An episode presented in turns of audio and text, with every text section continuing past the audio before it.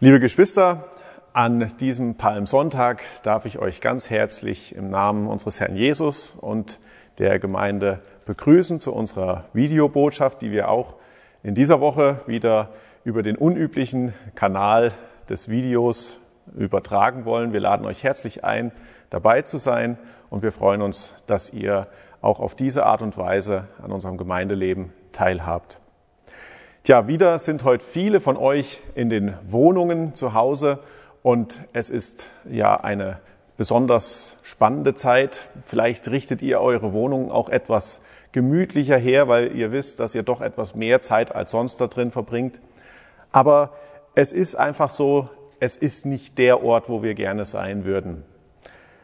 Aber das, was am herausforderndsten wohl in dieser Zeit ist, das ist, dass wir nicht zusammenkommen können, dass wir getrennt sind, zumindest räumlich. Wir dürfen dankbar sein, dass es Telefon gibt, dass wir E-Mails haben, dass wir miteinander skypen können oder andere äh, Möglichkeiten der ja, außerpersönlichen Kommunikation wahrnehmen.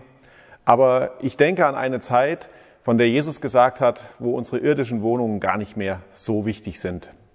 Jesus ist ja am Palmsonntag nach Jerusalem gekommen, um dort in dieser Woche sehr viel ähm, ja, von dem zu vollenden, worauf er jahrelang hingearbeitet hat. Und unter anderem können wir in Johannes 14 in den Versen 1 bis 4 von dem lesen, was er uns dort verheißt. Euer Herz werde nicht bestürzt. Ihr glaubt an Gott, glaubt auch an mich. Im Hause meines Vaters sind viele Wohnungen. Wenn es nicht so wäre, würde ich euch gesagt haben, ich gehe hin, euch eine Stätte zu bereiten. Und wenn ich hingehe, euch eine Stätte bereite, so komme ich wieder und werde euch zu mir nehmen, damit auch ihr seid, wo ich bin. Und wohin ich gehe, dahin wisst ihr den Weg.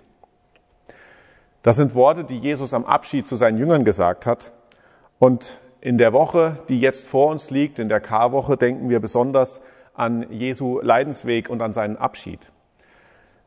Und diese Woche, wenn wir uns überlegen, von was ist sie besonders geprägt, dann ist es Schmerz und Leiden, letztendlich von Tod.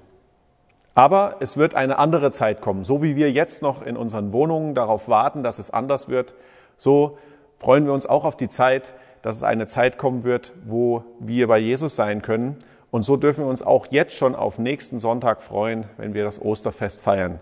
Denn Ostern ist eine Zeit, in der nur noch Leben und Ewigkeit zählt. Dafür können wir Gott auch heute am Palmsonntag schon danken. Dafür können wir ihn auch loben. Ich lade euch ein, dass wir gemeinsam beten. Unser Vater im Himmel, Dank sei dir an diesem Morgen, weil du uns eine Perspektive gibst, die weit über unsere eigene hinausreicht. Wir danken dir, dass du uns in Jesus Christus nahegekommen bist, bis in unsere Wohnungen hinein und dass du in deinem Sohn uns auch eine himmlische Heimat verheißt. Wir danken dir, dass wir uns darauf jetzt schon freuen dürfen. Und wir danken dir auch, dass wir auch in dieser Karwoche daran denken dürfen, dass die Karwoche mit dem Ostersonntag endet und dass wir uns freuen dürfen, dass hinter allem Schmerz und Leid auch Leben und Ewigkeit und Hoffnung steht. Wir danken dir, dass du bei uns bist, an jedem Ort, wo wir deinen Namen anrufen. Amen. Ja, ich möchte euch herzlich begrüßen zur Predigt, Predigtreihe hier in der Bibelgemeinde Nordrhein. Wir sind im Lukas-Evangelium, heute Lukas Kapitel 8, die Verse 16 bis 21. Ich möchte auch eingangs diese sechs Verse mit uns lesen. In Lukas 8, Vers 16 heißt es, Niemand aber, der eine Lampe anzündet, bedeckt sie mit einem Gefäß oder stellt sie unter ein Bett, sondern er stellt sie auf ein Lampengestell, damit die Hereinkommenden das Licht sehen. Denn es ist nichts verborgen, was nicht offenbar werden wird. Auch ist nichts geheim, was nicht bekannt wird und ans Licht kommt. Seht nun zu, wie ihr hört. Denn wer hat, dem wird gegeben werden, und wer nicht hat, von dem wird selbst, was er zu haben meint, genommen werden. Und auch die nächsten drei Verse. Es kamen aber seine Mutter und seine Brüder zu ihm, und sie konnten wegen der Volksmenge nicht zu ihm gelangen. Und es wurde ihm berichtet, deine Mutter und deine Brüder stehen draußen und wollen dich sehen. Er aber antwortete und sprach zu ihnen, meine Mutter und meine Brüder sind die, welche das Wort Gottes hören und tun. Ich möchte noch kurz mit uns beten und dann schauen wir uns diese Verse an. Vater im Himmel, wir danken dir für dein Wort und wir danken dir, dass wir dich um Hilfe bitten dürfen. Hilfe für mich, dass du mir hilfst, wirklich dein Wort so auszulegen, wie du es gemeint hast, aber auch Hilfe für uns, die wir zuhören, dass wir nicht nur Hörer, sondern Täter deines Wortes werden. Dir zur Ehre. Amen. Zu einer Einleitung von einer Predigt benutzt man ja in der Regel ein Beispiel oder eine Geschichte oder eine Gegenstandslektion. Und wenn wir hier den Vers 16 lesen von der oder dieses Gleichnis von diesem angezündeten Licht oder dieser angezündeten Lampe, dann könnte man meinen, wunderbar, wir haben ja hier schon das ähm, beste Beispiel. Der Herr Jesus benutzt ja hier ein Beispiel oder eine Gegenstandslektion. Nehmen wir das doch einfach für unsere Predigt. Ja, niemand, der eine Lampe anzündet, versteckt sie oder stellt ein Gefäß drauf, sondern er stellt sie auf ein Lampengestell, damit viele sie sehen können. Ja, so ähnlich wie heute, wenn ihr draußen Straßenlaternen anschaut, dann stehen die in drei, vier oder die Lichtquelle in fünf Meter Höhe. Warum? Damit das Licht sich möglichst weit ausbreiten kann. Oder die normale Beleuchtung im Zimmer hängen wir auch in die Mitte von einem Raum. Warum? Damit diese Lampe möglichst weit scheinen kann. Und so könnte man sagen, wunderbar, hier schon ein Beispiel, hier ist die Einführung zu unserer Predigt. Ähm, die Frage bleibt aber trotzdem, warum gibt der Herr Jesus hier ein Beispiel? Warum benutzt er hier so ein sehr leicht nachvollziehbares äh, äh, Beispiel oder eine Gegenstandslektion? Wie passt diese, dieses, diese Einleitung zum Rest des Textes. Was soll sie überhaupt illustrieren? Und das Schlimmste, was man in dem Fall machen könnte, ist, wenn man jetzt anfängt, diese Gegenstandslektion, dieses Beispiel, dieses Gleichnis, was der Herr Jesus gibt, einfach auszulegen. Ein Gleichnis ist ein Gleichnis für eine Wahrheit. Aber das Gleichnis selbst ist nicht die Wahrheit. Ein Gleichnis oder eine Gegenstandslektion, wenn man das als modernen Begriff benutzen darf, soll eine Wahrheit illustrieren.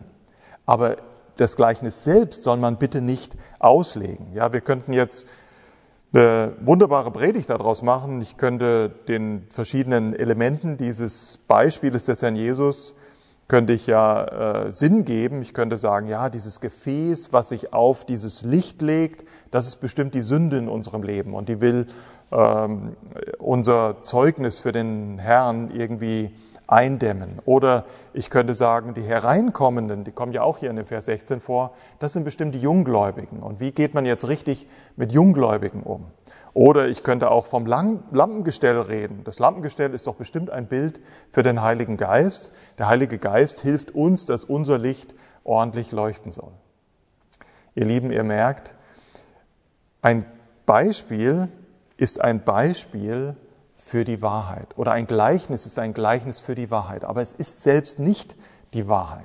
Das ist ein wichtiges Auslegungsprinzip, was sehr häufig missachtet wird.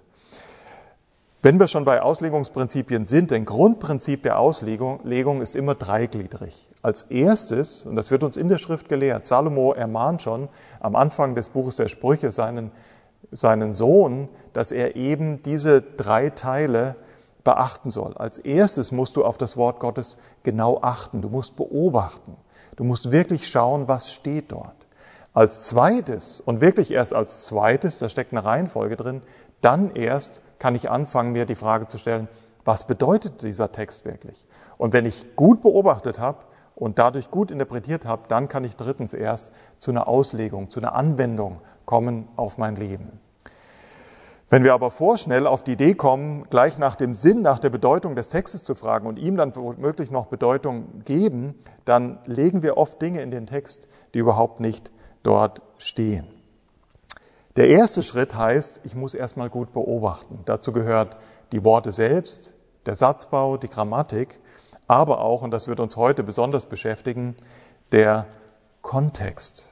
Ja, natürlich, ich muss die Worte kennen, ich muss den Satzbau verstehen, ich muss Grammatik verstehen, aber das Wichtigste, um das, nicht das Wichtigste, aber mindestens genauso wichtig wie die Worte selbst, in, äh, die verwendet wurden, ist der Kontext.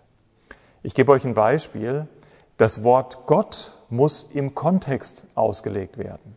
Ja, wenn ich nur das Wort Gott höre, dann könnten vielleicht manche denken, ah, das geht bestimmt immer um Jahwe, um den wahren Gott, um den Gott Abrahams und Israels und, Israels und Jakobs. Ja, wenn das Wort Gott in der Schrift neben dem Wort Jahwe auftaucht, dann ist es klar, dann geht es tatsächlich um den einen wahren Schöpfer und Heiland Gott.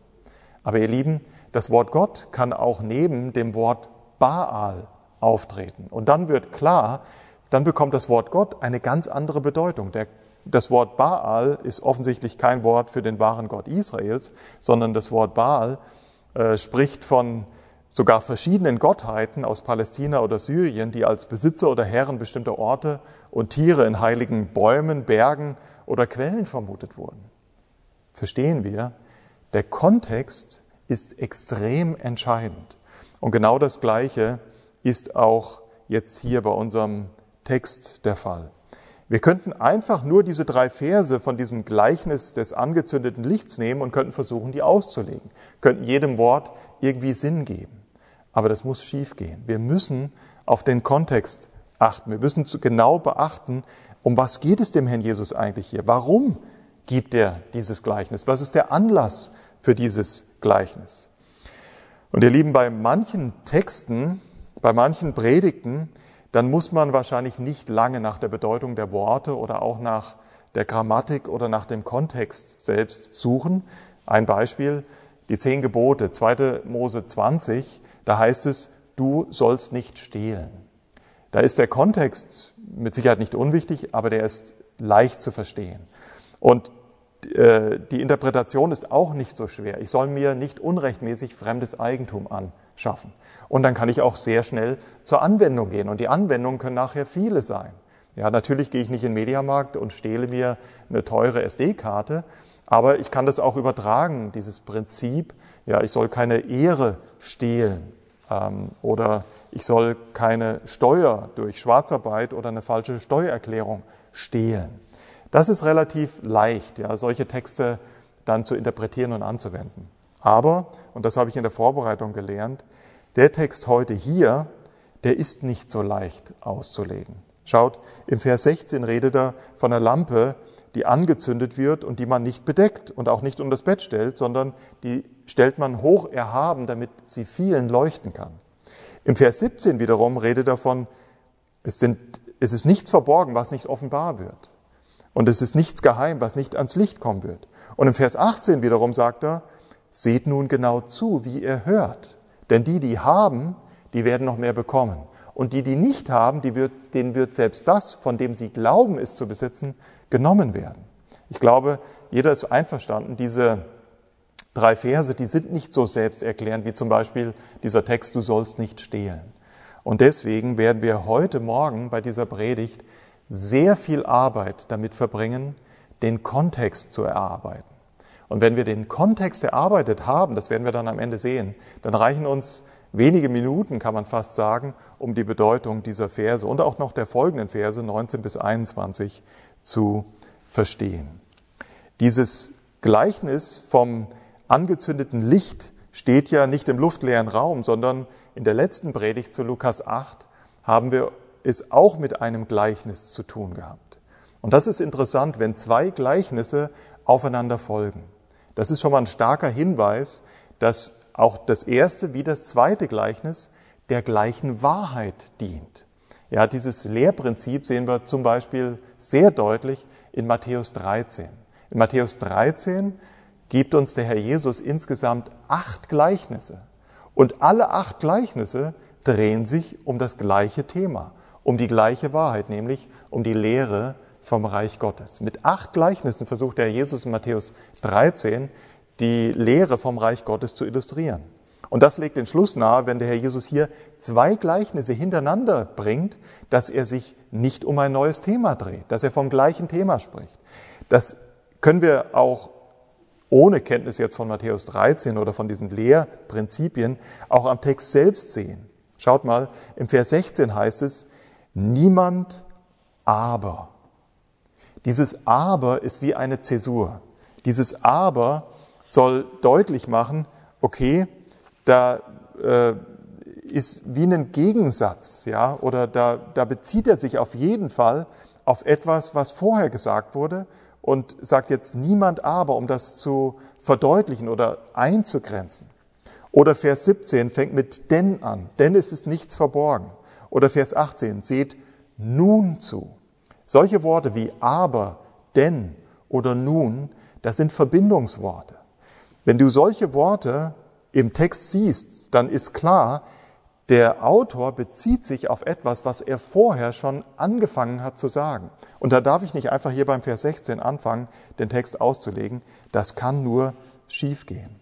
Also schauen wir uns die Verse vorher an. Um was ging es denn vorher? Vorher hat er sehr ausführlich von Vers 4 beginnend bis Vers 15 das Gleichnis vom Seemann oder besser ausgedrückt das Gleichnis vom vierfältigen Acker erklärt. Und in dem Vers 15, das ist der letzte Vers, lesen wir den nochmal, da heißt es, dass in der guten Erde aber sind die, welche in einem redlichen und guten Herzen das Wort, nachdem sie es gehört haben, bewahren und Frucht bringen mit Ausharren. In diesem Gleichnis vom vierfältigen Acker wurde gesät, das Wort Gottes, der Herr Jesus erklärt auch dieses Gleichnis, das Wort Gottes wird ausgestreut und dieses Wort Gottes geht nicht immer auf. Beim ersten, ja, nehmst die Vögel und nehm es weg. Aber im zweiten und im dritten und im vierten Fall geht tatsächlich das Wort Gottes auf. Aber obwohl es meistens aufgeht, bringt es nur einmal tatsächlich die Frucht. Also das Keimen war in drei von vier Fällen oder in, in, in zwei von vier Fällen war dieses Keimen Frucht los. Oder wenn man den ersten Fall dazu nimmt, das Wegnehmen, dann war das Sehen in drei von vier Fällen fruchtlos. Also ob das Wort Gottes tatsächlich auf ein fruchtbares Herz fällt oder auf ein redliches Herz, auf ein gutes Herz fällt, so wie es der Herr Jesus im Vers 15 sagt, das erkennt man an was? Das erkennen wir am Fruchtbringen.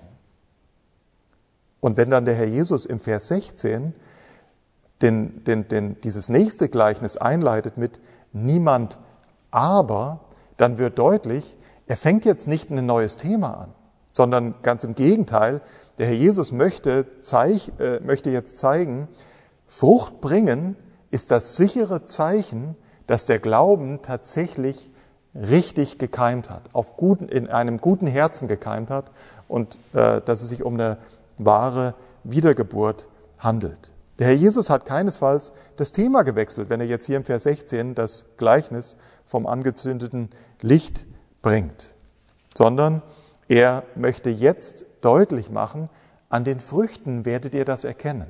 Das Sehen geschieht mehr oder minder im Verborgenen. Das Keimen, wie im echten Leben, ja, wir haben gerade Frühling, viele äh, Frauen sind jetzt dabei, ihre Frühbeete schon äh, auszustatten. Entweder kauft man sich kleine Pflänzchen oder man sät sie selbst. Ja, Im Aldi kannst du dir gerade so, so eine äh, Anzuchtschale kaufen und äh, dann kannst du natürlich in der Erde graben und schauen, hat es denn schon gekeimt, was ich keinem empfehlen würde. Da zerstört man oft das junge Pflänzlein, sondern das sind Dinge, die geschehen im Verborgenen. Aber am Ende, und jetzt geht der Same auf, und vielleicht geht er auch Same auf, den du denkst, den habe ich gar nicht gestreut.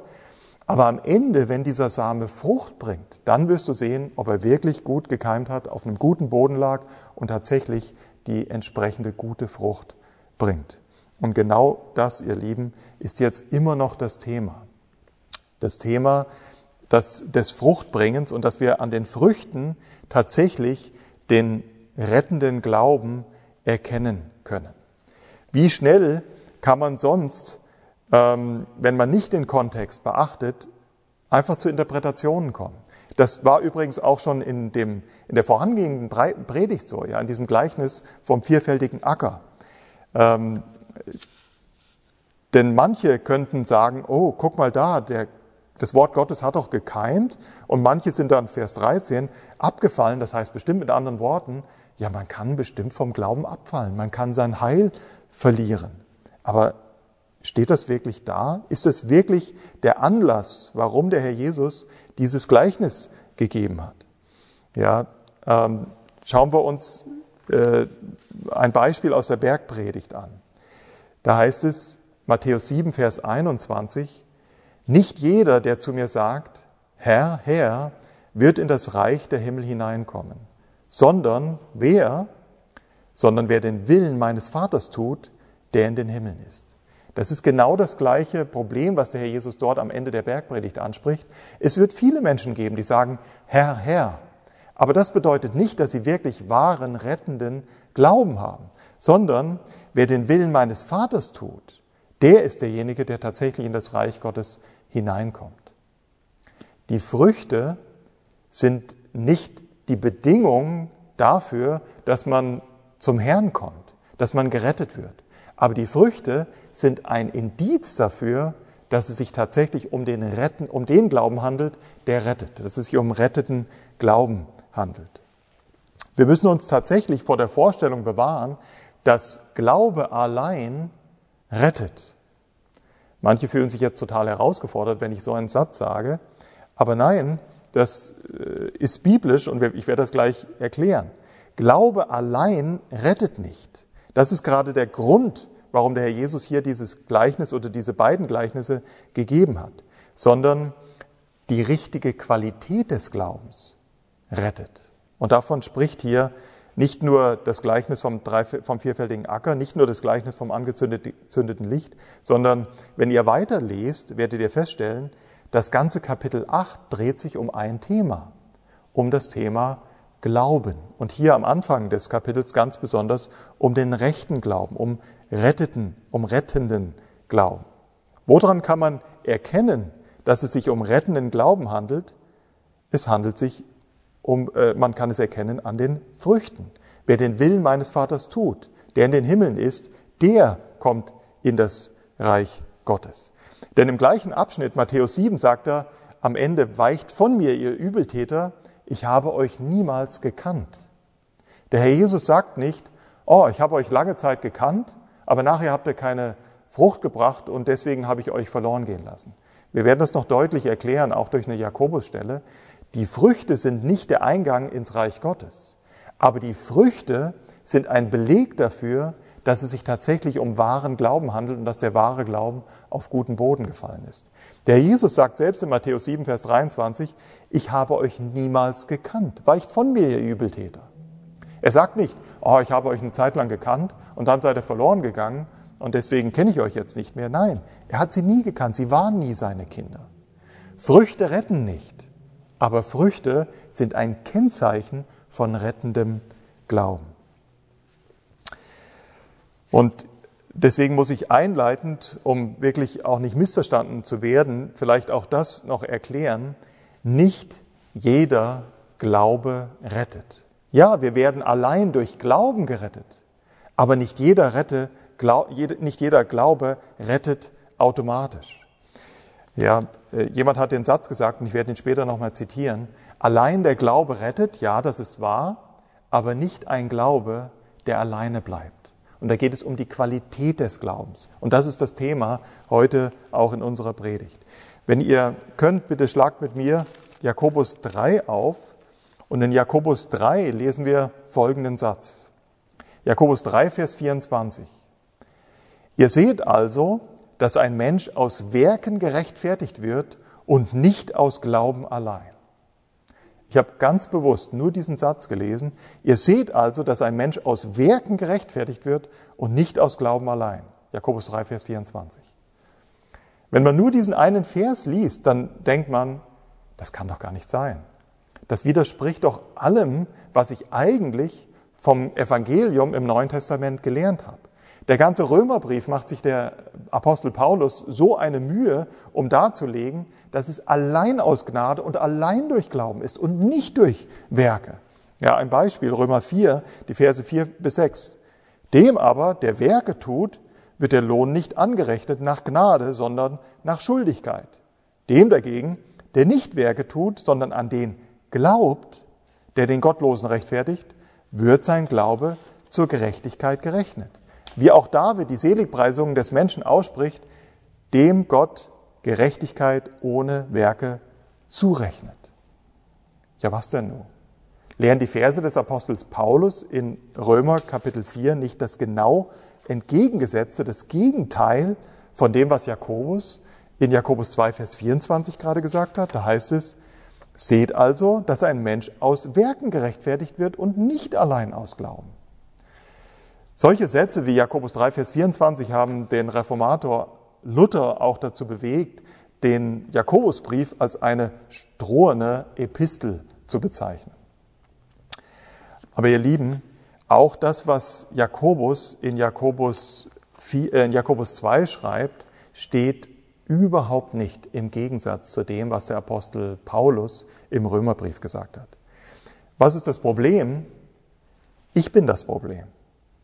Ich habe euch gerade einfach nur Jakobus 2, Vers 24 gelesen. Nur diesen einen Vers. Und was habe ich weggelassen? Ja, die Verse, den Vers habe ich mir genau angeschaut. Wir werden nicht allein durch Glauben, sondern auch durch Werke gerechtfertigt. Und ich könnte jetzt nur diesen einen Vers auslegen und kann eine wunderbar schreckliche Lehre daraus entwickeln. Ich bin das Problem. Ich habe nur diesen einen Vers gelesen und was habe ich nicht beachtet? Das, was ich euch eingangs von der Predigt versucht habe deutlich zu machen. Ja, wir müssen die Worte beachten, wir müssen den Satzbau, die Grammatik beachten. Aber wisst ihr, was mindestens genauso wichtig ist und was regelmäßig in der Auslegung missachtet wird? Der Kontext. Kontext, Kontext, Kontext. Was für die französische Küche die Butter ist, ist für den Bibelausleger der Kontext. Was ist das Wichtigste? Der Kontext. Was ist das Zweitwichtigste? Der Kontext. Und was ist das Drittwichtigste? Der Kontext. Und ich zeige euch das jetzt hier in Jakobus 2, Vers 24. Lesen wir bitte den Kontext. Ich lese die Verse 14 bis 20 und das ist ein längerer Abschnitt und er gehört eigentlich nicht zu unserem Predigtext, aber ich habe euch das eingangs gesagt. Ich gebe mir heute sehr viel Mühe, euch den Kontext von Lukas 8 aufzuzeigen. Und wenn wir den Kontext gut verstanden haben, bin ich mir sicher, dann fallen euch die Bedeutung dieser Verse 16, 17, 18 und auch noch 19 bis 21 wie Schuppen von den Augen. Die sind fast selbsterklärend. Ja, und deswegen ist es so wichtig, dass wir uns den Kontext anschauen. Lesen wir hier Jakobus 2, Vers 14 bis 20. Was hilft es, meine Brüder, wenn jemand sagt, er habe Glauben und hat doch keine Werke? Kann ihn dieser Glaube retten? Wenn nun ein Bruder oder eine Schwester ohne Kleidung ist und es ihnen an der täglichen Nahrung fehlt und jemand von euch würde zu ihm sagen, geh hin in Frieden, wärmt und sättigt euch, aber ihr würdet ihnen nicht geben, was zur Befriedigung ihrer leiblichen Bedürfnisse erforderlich ist, was würde das helfen? So ist, auch, so ist es auch mit dem Glauben, wenn er keine Werke hat, so ist er an und für sich tot. Seht ihr? Nicht jeder Glaube rettet. Da wird dann einer sagen, du hast Glauben und ich habe Werke, beweise mir doch deinen Glauben aus deinen Werken und ich werde dir aus meinen Werken meinen Glauben beweisen. Du glaubst, dass es nur einen Gott gibt? Du tust wohl daran. Auch die Dämonen glauben es und zittern. Seht ihr, was Jakobus gerade sagt? Ja, es ist kein Widerspruch. Glaube allein rettet. Aber nicht jeder Glaube rettet. Die Dämonen glauben auch. Sie glauben, dass es nur einen Gott gibt. Das ist übrigens ein sehr weit verbreiteter Glaube. Es gibt nur einen einzigen Gott, ob er nur Jahwe oder Allah heißt, das ist doch nicht so wichtig. Ihr Lieben, Glaube, dieser Glaube allein rettet nicht. Ja, Glaube allein rettet, aber nicht jeder Glaube.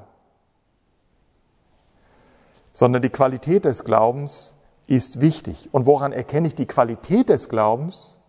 Daran, dass der Glaube nicht alleine bleibt. Ja, wir werden allein durch Glauben gerettet, aber nicht durch einen Glauben, der alleine bleibt, sondern der muss Frucht bringen. Das diskutiert hier Jakobus, die Qualität des Glaubens. Und wenn ein Glaube Früchte bringt, dann ist das ein Lackmustest, ein Indiz, ein Beweis dafür, das ist der rettende Glaube. Das ist der wahre Glaube.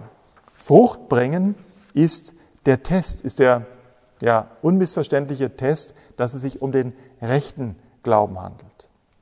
Wie es hier in Jakobus 2, Vers 19 sagt. Die Dämonen glauben auch. Satan glaubt auch. Satan glaubt sogar im Gegensatz zu vielen Menschen, dass Jesus Christus der eingeborene Sohn Gottes ist. Satan glaubt sogar an das ganze Evangelium. Er glaubt, dass das Evangelium Macht hat, Menschen von der ewigen Verlorenheit in das ewige Heil zu katapultieren. Nur durch Glauben. Und Satan glaubt das auch. Aber für ihn ist das nur ein Verwahrhalten von Tatsachen. Und das Verwahrhalten von Tatsachen rettet niemand. Und ganz abgesehen davon, Satan kann nicht gerettet werden, weil Satan und die gefallenen Engel sind gebunden ja, in diesem Unglauben. Es gibt keine Möglichkeit, dass gefallene Engel zum Glauben kommen. Wir aber ja. Wir sollen zum Glauben kommen. Wir müssen zum Glauben kommen, um gerettet zu werden. Aber es muss rettender Glaube sein.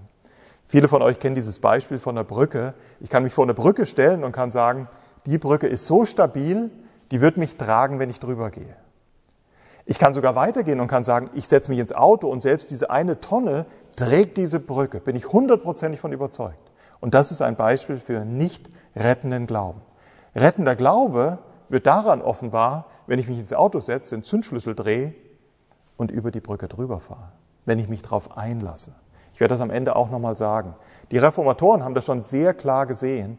Rettender Glaube hat drei Elemente. Erstens, ich muss die Wahrheit natürlich hören, ich muss sie kennen. Zweitens, ich muss sie verstehen. Aber das dritte Element muss auch da sein, ich muss mich darauf verlassen. Und das erkennt man an den Früchten, die gebracht werden. Und genau das ist auch hier der Kontext von Lukas 8. In Lukas 8, schon bei diesem Gleichnis vom vierfältigen Acker, da geht es nicht um die Frage, kann jemand vom Glauben abfallen?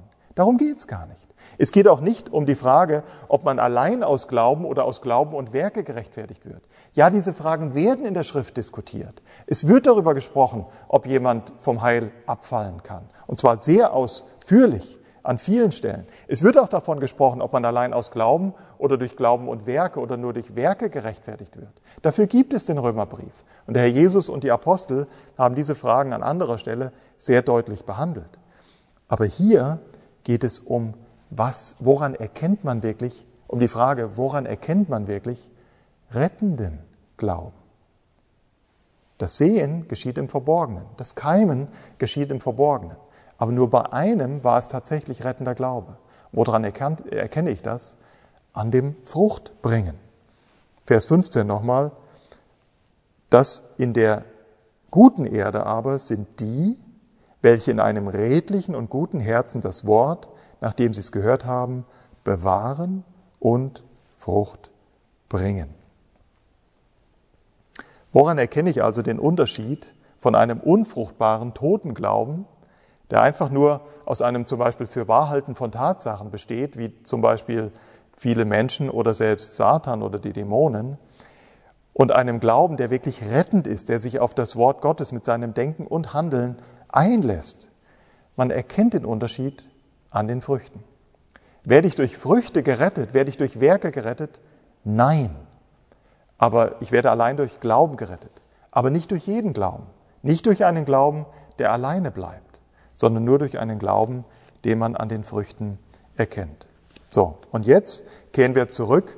Das war recht ausführlich, ja, ich habe fast eine halbe Stunde über den Kontext gesprochen, aber jetzt werdet ihr sehen, in den nächsten 20, maximal 30 Minuten, dass die Verse 16 bis 18 selbsterklärend sind, wenn man einmal versteht, um was es im Kontext tatsächlich geht. Der Herr Jesus spricht weiter mit den Jüngern über die Frage, was ist rettender Glaube? Woran erkennt man rettenden Glauben? Oder was sind diese Früchte des rettenden Glaubens? Erster Punkt dieser Predigt, Vers 16. Rettender Glaube erkennt man daran, dass er sich reproduzieren will. Niemand aber, der eine Lampe anzündet, angezündet hat, bedeckt sie mit einem Gefäß oder stellt sie unter ein Bett, sondern er stellt sie auf ein Lampengestell, damit die Hereinkommenden das Licht sehen. Ja, der Vers 16 ist nicht einfach nur eine Gegenstandslektion, sondern er zeigt, der Herr Jesus zeigt hiermit, dass rettender Glaube die Wahrheit des Evangeliums nicht versteckt. Rettender Glaube möchte die Wahrheit des Evangeliums offenbar machen. Und ich denke, das haben unzählige Menschen, die zum Glauben kommen durften, schon erlebt. Ja, manchmal sogar übereifrig erlebt. Ja, das habe ich in meinem Leben erlebt. Ich durfte vor 25 Jahren glauben, dass der Herr Jesus Christus, der eingeborene Sohn Gottes ist, für meine Schuld auf Golgatha gestorben ist, aber zu meiner Rechtfertigung auch auferstanden ist. Und alles, was ich tun muss, ist nur zu glauben, zu kapitulieren, zu sagen, ich kann es nicht, ich kann mich nicht selbst retten, ich vertraue auf das Werk Jesu Christi. Und was ist, was er für mich vollbracht hat. Aber was ist als nächstes passiert? Ich wollte selbstverständlich allen Menschen davon sagen. Ich habe Eifer gehabt, dieses Evangelium weiterzusagen. Und das ist auch richtig so, weil Rettung, Erlösung, Wiedergeburt ist kein Selbstzweck. Der Herr Jesus erlöst uns nicht einfach nur, um Erlöste zu sein, sondern er errettet uns, damit wir ein Beispiel für die Herrlichkeit seiner Gnade sind. Und diese, dieses, äh, für dieses Beispiel sollen wir leuchten. Ja, wir haben einen Auftrag. Wir sollen das Evangelium weitergeben. Werde ich durch Evangelisation gerettet? Nein. Ich werde nicht dadurch gerettet, dass ich 20 Menschen zum Glauben bringe. Das wäre ein sehr böses Verständnis vom Evangelium. Ich werde allein aus Glauben und allein aus Gnade gerettet. Aber wenn ich rettenden Glauben habe, dann zeigt sich das daran, dass ich anderen davon weiter erzählen möchte. Der Herr Jesus hat mich mit, einem, mit einer Absicht äh, gerettet. Ja, ein gutes Beispiel, finde ich, ist dazu äh, aus meiner Kindheit. Ich durfte oft sehen, wie meine Mutter selbstgemachte Marmelade einkocht. Und das war viel Arbeit. Ja. Ich habe gesehen, wie sie stundenlang vorher, was sie sich Kirschen, die Kerne rausgepult hat oder die Erdbeeren gesäubert hat, geschnitten hat, gewaschen hat. So viel Arbeit, bis sie gepflanzt und äh, begossen und geerntet und dann wirklich in der Schüssel waren, um sie einzukochen. Was hat sie gemacht? Sie hat Gläser aus dem Keller geholt, hat sie mit viel heißem Wasser sehr gründlich von innen sauber gemacht, hat die Deckel dieser Gläser sogar mit Alkohol desinfiziert. Alkohol hat, ja, jedenfalls äh, Wodka oder was immer das war, hat in unserem Haus keine Rolle gespielt. Ansonsten, aber immer beim Marmelade einkochen wurden sogar die Deckel damit desinfiziert. Warum hat sie das getan? Natürlich, weil die Gläser eine Funktion haben sollten. Die sollten nachher diese gekochte Marmelade möglichst keimfrei äh, äh, konservieren und das sogar über Jahre und das funktioniert. Ja. Das, äh, ich habe aber nie erlebt, dass meine Mutter in den Keller geht, geht, holt sich 20 Gläser, wäscht sie intensiv mit heißem Wasser, desinfiziert die Deckel und stellt sie wieder aufs Regal in den Keller. Das ist nie passiert. Meine Mutter hat eine Absicht verfolgt, indem sie diese, diese Gefäße gereinigt hat. Und so ist es auch mit dir und mit mir. Äh, wenn du zum Glauben an den Herrn Jesus Christus gekommen bist. Die Reinigung ist kein Selbstzweck. Der Herr Jesus verfolgt eine Absicht mit unserer Wiedergeburt. Wir sollen lebendige Zeugen für die Herrlichkeit seiner Gnade sein, für andere Menschen. Und das ist ein Kennzeichen, ihr Lieben. Niemand äh, des, des wahren Glaubens, niemand, der eine Lampe anzündet, wenn der Herr Jesus dir das Licht des Evangeliums angezündet hat, dann bedeckt er sie nicht mit einem Gefäß oder stellt sie unter ein Bett, sondern die soll leuchten, damit die Hereinkommenden, die Nächsten, das Licht sehen. Das ist ein Kennzeichen rettenden Glaubens, wenn dein Glaube sich reproduzieren will. Ich sage an der Stelle nicht, dass wenn du viele Menschen zum Glauben gekommen, äh, durch dein Zeugnis viele Menschen zum Glauben gekommen sind, dann ist das erst der Beweis dafür, dass du rettenden Glauben hast. Das habe ich nicht gesagt. Das Licht leuchtet. Ob die Menschen dieses Licht annehmen, das ist was anderes. Aber du musst dein Licht leuchten lassen. Das ist ein Indiz für rettenden Glauben. Das ist überhaupt ein grobes Missverständnis von Evangelisation. Heute denken wir, erfolgreiche Evangelisation, aber Exkurse dürfen wir heute gar keine machen, weil wir so viel Text, äh, so viel äh, Predigtext haben oder so viel Mühe mit der Auslegung haben. Aber viele denken, erfolgreiche Evangelisation sei, wenn viele Menschen zum Glauben kommen. Das stimmt gar nicht und deckt sich überhaupt nicht mit dem, was uns der Herr Jesus oder die Apostel, der Apostel Paulus vor allem bei den Thessalonichern gesagt hat. Erfolgreiche Evangelisation ist nicht, wenn viele Menschen zum Glauben kommen und ich geflissentlich die Worte schön verpacke und noch viel Emotion mit äh, benutze, um die Menschen irgendwie über die Linie zu ziehen. Nein, erfolgreiche Evangelisation ist, wenn ich treu das verkündige, was der Herr Jesus Christus am Kreuz von Golgatha für mich und für die ganze Welt vollbracht hat. Er hat sein Leben gegeben für die Schuld der Welt, stellvertretend für jeden, der das im Glauben annimmt. Das ist erfolgreiche Evangelisation. Ja, das, das sollte nie bei einem Publikum passieren, nie bei einer Gemeinde. Und jetzt passiert es mir als Prediger. Ich habe tatsächlich heute Morgen mein Handy nicht auf stumm geschaltet. Das tut mir leid. So, also der erste Punkt, Vers 16. Niemand aber, der eine Lampe anzündet, bedeckt sie mit einem Gefäß und stellt sie unter ein Bett, sondern er stellt sie auf ein Lammengestell, damit die Hereinkommenden das Licht sehen. Rettenden Glauben erkennt man daran, dass er sich reproduzieren will. Er möchte von dem Leben, was in mir ja gekeimt ist, Zeugnis ablegen. Das ist ganz normal, das ist selbstverständlich. Ein Vers dazu, 1. Petrus 2, Vers 9. Ihr aber seid ein auserwähltes Geschlecht, ein königliches Priestertum, eine heilige Nation, ein Volk zum Besitztum, zum Besitztum, schaut mal, auserwählt, königlich, heilig, ein Volk zum Besitztum. Im Grunde genommen viermal denke ich da an diese gereinigten Gläser. Aber ist das der Selbstzweck? Nein, sondern damit ihr die Tugenden dessen verkündigt, der euch aus der Finsternis zu seinem wunderbaren Licht berufen hat. Du musst dich nicht verbiegen und musst die Menschen nicht irgendwie über die Linie ziehen. Du sollst einfach die Tugenden, die Wohltaten, das, was der Herr Jesus Christus getan hat, das sollst du weitergeben. Sei es durch Wort oder durch dein Leben. Und wenn du das tust, dann ist das ein klares Kennzeichen von rettendem Glauben. Echte, eine echte Wiedergeburt, der rettende Glaube resultiert in dem Verlangen, das Evangelium anderen Menschen weiterzusagen. Und das ist auch eine Warnung, ihr Lieben. Wenn ich tatsächlich ein mangelhaftes Verlangen habe, anderen den Weg des Evangeliums zu weisen, dann kann das ein Hinweis sein, dass ich oder dass jemand nicht wahrlich rettenden Glauben in sich trägt. Der nächste Vers, denn es ist nichts verborgen, was nicht offenbar werden wird und auch nichts geheim, was nicht bekannt wird und ans Licht kommt. Ihr Lieben, der Herr Jesus fängt hier keine neue Lehre an. Im Grunde genommen ist das wie eine Zusammenfassung von dem ersten Gleichnis des vierfältigen Ackers. Gesät, ja, wird mehr oder minder ins Verborgene. Keimen tut es im Verborgenen. Aber irgendwann wird es aufgehen und wird Frucht bringen. Und an der Frucht werde ich erkennen, ob es sich tatsächlich um rettenden Glauben gehandelt hat. Man könnte sagen, Zeit und Wahrheit gehen Hand in Hand.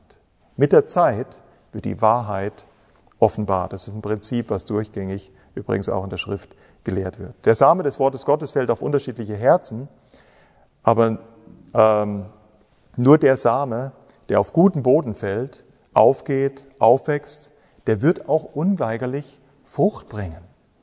Und an dieser Frucht wird man erkennen, dass es sich um rettenden Glauben gehandelt hat. Ähnlich argumentiert der Herr Jesus auch in Lukas 12, als er die Volksmengen vor der Heuchelei und dem Sauerteig der Pharisäer warnt. Da sagt er, Lukas 12, Vers 1 und 2, als sich unterdessen viele Tausende der Volksmenge versammelt hatten, so dass sie einander traten, fing er an, zuerst zu seinen Jüngern zu sagen, hütet euch vor dem Sauerteig der Pharisäer, das heißt vor der Heuchelei. Das war kein rettender Glaube. Es ist aber nichts, sagt er dann in Vers 2, verdeckt, was nicht aufgedeckt und nichts verborgen, was nicht erkannt werden wird. Der Herr Jesus spricht in diesem Gleichnis von dem angezündeten Licht von den Früchten, an denen man rettenden Glauben erkennen kann. Erstens, man kennt, erkennt rettenden Glauben daran, dass er sich reproduzieren will. Er will scheinen. Er will von der Hoffnung, die man jetzt im eigenen Herzen trägt, Zeugnis geben. Zweitens, rettender Glaube erkennt man daran, dass er offenbar werden wird. Ja, er wird authentisch werden. Er wird aufgedeckt werden. Oder mit anderen Worten, ihr Lieben, an den Früchten werdet ihr sie erkennen. Ein dritter Punkt, der Vers 18. Rettender Glaube ist wachsender, ist zunehmender Glaube. Das ist eine Frucht, an der man den rettenden Glauben erkennen kann. Da heißt es im Vers 18, seht nun zu, wie ihr hört. Denn wer hat, dem wird gegeben werden. Seht ihr, wer hat, wer rettenden Glauben hat, dem wird sogar gegeben werden. Wer aber nicht hat, Er kann Glauben haben, aber es ist kein rettender Glaube. So wie in dem Beispiel, wo es auf den Felsen fällt. Es geht sogar auf. Und für eine Zeit lang glauben sie. Aber sie haben keine Wurzel. Und wenn die Zeit der Versuchung kommt, fallen sie ab. Das war kein rettender Glaube. Vers 18 heißt es, wer so einen Glauben hat, der hat eigentlich keinen rettenden Glauben. Also wer nicht hat, von dem wird selbst das, was er zu haben meint, genommen werden. Rettender Glaube ist ein zunehmender, ist ein wachsender Glaube. Ihr Lieben, das ist eine sehr ernste Warnung. Wer rettenden Glauben hat, dem wird noch mehr gegeben werden. Der bekommt zu seinem, wenn auch vielleicht nur zaghaften, aber doch zutrauenden Glauben noch weiteres Licht und sogar die Früchte seines Glaubens geschenkt. Wer aber nicht hat, wer also keinen rettenden Glauben hat, von dem wird selbst das, was er zu haben meint, eben, eben dieser mangelhafte Glauben, genommen werden. Das ist eine sehr strenge Warnung. Und es heißt deutlich, seht nun zu, wie ihr hört. Es liegt an uns Menschen, auf dieses Licht, das Gott den Menschen schenkt und das er allen Menschen schenkt, mit rettendem Glauben zu reagieren und sich auf das Wort Gottes zu verlassen. Es geht nicht um die Stärke des Glaubens, dass ich nicht missverstanden werde. Schaut, die Losung dieses Jahres heißt, Herr, ich glaube, hilf meinem Unglauben. Es geht nicht um die Stärke des Glaubens, es geht um die Qualität des Glaubens, dass ich mich wirklich auf dieses Wort verlasse, was der Herr Jesus gesagt hat. Niemand kommt zum Vater, denn durch mich, allein durch das stellvertretende, rettende Werk des Sohnes Gottes am Kreuz von Golgatha. Dieses Beispiel, dieses, äh, dieser Satz hier im Vers 18 Seht nun zu, wie ihr hört. Wer hat, dem wird gegeben werden. Wer nicht hat, wird, dem wird selbst das, was er zu haben glaubt, genommen werden. Kann man sehr gut an dieser Frage illustrieren, die manchmal gestellt wird. Was ist denn mit den Urvölkern, die irgendwo in Indonesien leben und die, die gar nicht dieses Licht des Wortes Gottes haben, die gar nicht im Neuen Testament lesen können? Was ist denn mit denen? Ihr Lieben, wir wissen zum Beispiel aus dem Römerbrief, auch aus Psalm 19, Gott hatte ein allgemeines Licht gegeben, eine allgemeine Offenbarung. Und dieses Licht scheint allen Menschen, egal ob sie eine Elberfelder oder eine Luther oder irgendeine andere Bibel oder gar, äh, gar keine Bibel besitzen. Es gibt eine allgemeine Offenbarung und das ist die Schöpfung. Römer 1, an der Schöpfung können wir die Herrlichkeit des Schöpfers erkennen. Wir können erkennen, dass, Gott, dass es Gott gibt und dass alles eben nicht irgendwie ja, das ist deswegen so ein schrecklicher Angriff, ja, dieser Versuch zu erklären, dass alles irgendwie ohne Gott entstanden sein sollte. Braucht übrigens eine sehr hohe, einen sehr großen Glauben, ja, dass alles durch Zufall und aus dem Nichts entstanden ist. Unglaublich. Aber ich will zurückkommen zu meinem Beispiel. An den Urvölkern kann man das sehr gut erkennen. Wenn jemand auf diese allgemeine Offenbarung reagiert, mit rettendem Glauben, die er durch die Schöpfung hat, durch die Herrlichkeit der Schöpfung, dahinter die Herrlichkeit, dahinter die Herrlichkeit des Schöpfers erkennen kann, dann wird ihm Gott auch noch weiteres Licht geben zu diesem Glauben, den er anfangs gezeigt hat. Wenn aber jemand, also mit anderen Worten, ich glaube fest, dass selbst wenn solche Urvölker irgendwo in einem ganz abgelegenen Busch auf die allgemeine Offenbarung Gottes in der Schöpfung mit Glauben reagieren, dann wird Gott auch durch einen Missionar oder durch, eine, durch ein Traktat oder durch eine Schrift, durch ein Buch oder von mir aus durch einen Radiosender oder durchs Internet, er wird auch weiteres Licht schenken. Wenn wir aber, und das ist eine sehr ernste Warnung an alle Menschen, wenn wir auf das Licht, was Gott allen Menschen durch die allgemeine Offenbarung gegeben hat, nicht reagieren, dann wird er uns auch nicht die spezielle Offenbarung weitergeben. Wer hat, dem wird gegeben werden. Wer nicht hat, wer auf die Offenbarung, die bereits da ist, nicht mit rettendem Glauben reagiert, dass es Gott gibt, und dann wird er auch kein weiteres Licht geben, sondern dann wird er selbst das, was er zu glauben äh, glaubt, von ihm genommen werden. Rettender Glaube ist ein beständiger, ein zunehmender Glaube. Wir können darauf nicht eingehen, aber ein anderes Beispiel ist auch, was sich momentan in der muslimischen Welt abspielt. Viele Muslime reagieren mit Glauben und Gott schenkt ihnen weiter Richtung in die richtige Richtung durch Träume. Man muss da sehr vorsichtig sein, aber ich habe es selbst gesehen oder weiß selbst von, äh, von äh, Augenzeugen, dass, ähm, dass Gott auf die Art und Weise weiteres Licht schenkt, wenn Menschen gerade in der muslimischen Welt mit äh, rettendem Glauben auf die Offenbarung, die sie haben, antworten. Ich denke, ihr Lieben, wir haben eine nicht geringe Mühe gehabt, den Kontext deutlich zu machen. Aber ich hoffe, es ist auch deutlich geworden, wenn man den Kontext erklärt, dann erklären sich die Verse meines Erachtens nach fast von selbst. Wir haben sehr viel Augenmerk auf den Kontext gelegt, damit eben der Rest selbsterklärend deutlich wird. Und das Gleiche gilt jetzt auch für Vers 19 bis 21. Der Herr Jesus wechselt auch hier nicht den Kontext.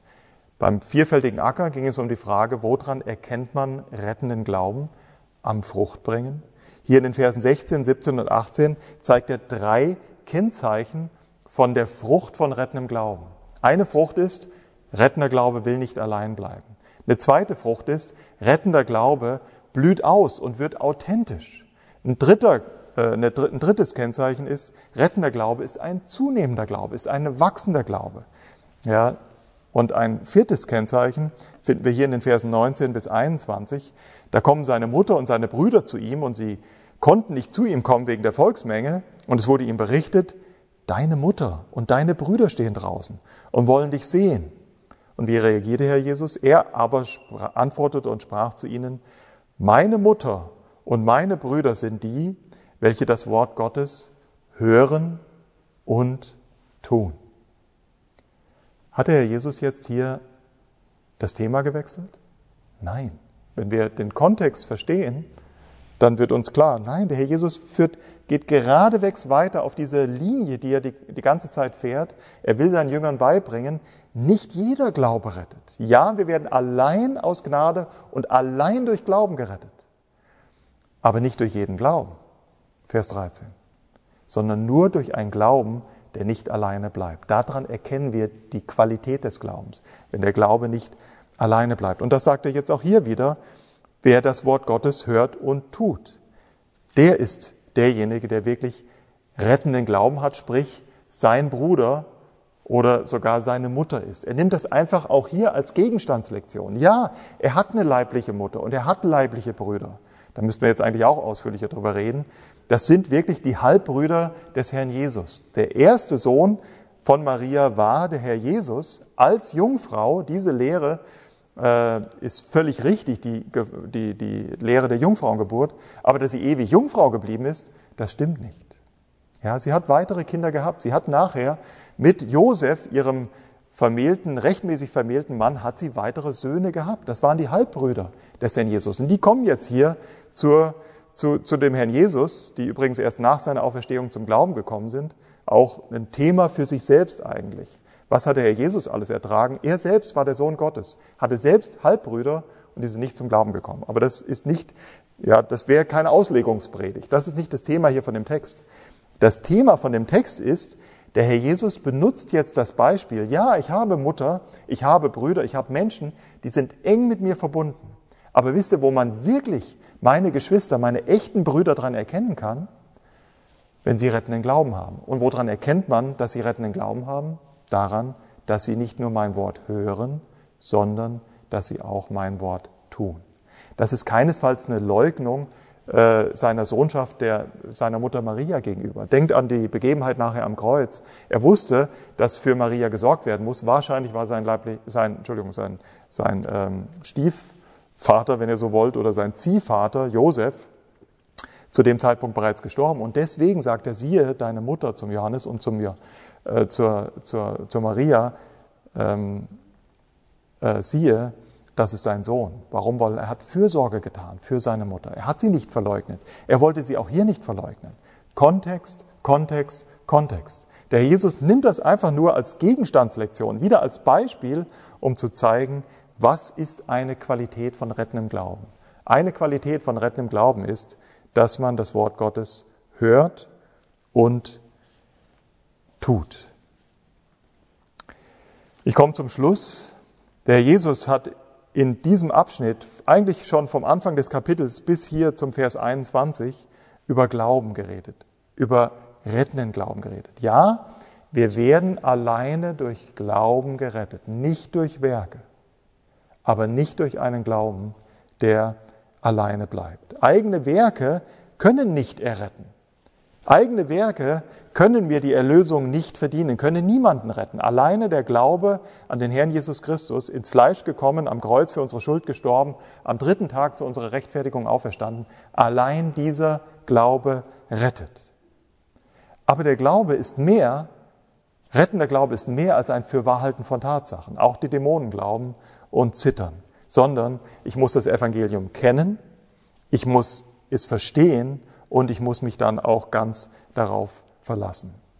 Wenn ich wirklich zum Glauben daran gekommen bin, dass der Jesus Christus, der Schöpfer und Erhalter dieser Welt, als Lamm Gottes am Kreuz von Golgatha hing, um meine Schuld zu tragen, dann muss dieser Glaube, dieser rettende Glaube, der muss Frucht bringen. Daran erkennt man wahren Glauben. Wahrer rettender Glaube will sich erstens reproduzieren, Vers 16, das Evangelium weitertragen. Wahrer rettender Glaube ist authentisch, Vers 17, der wird ans Licht kommen.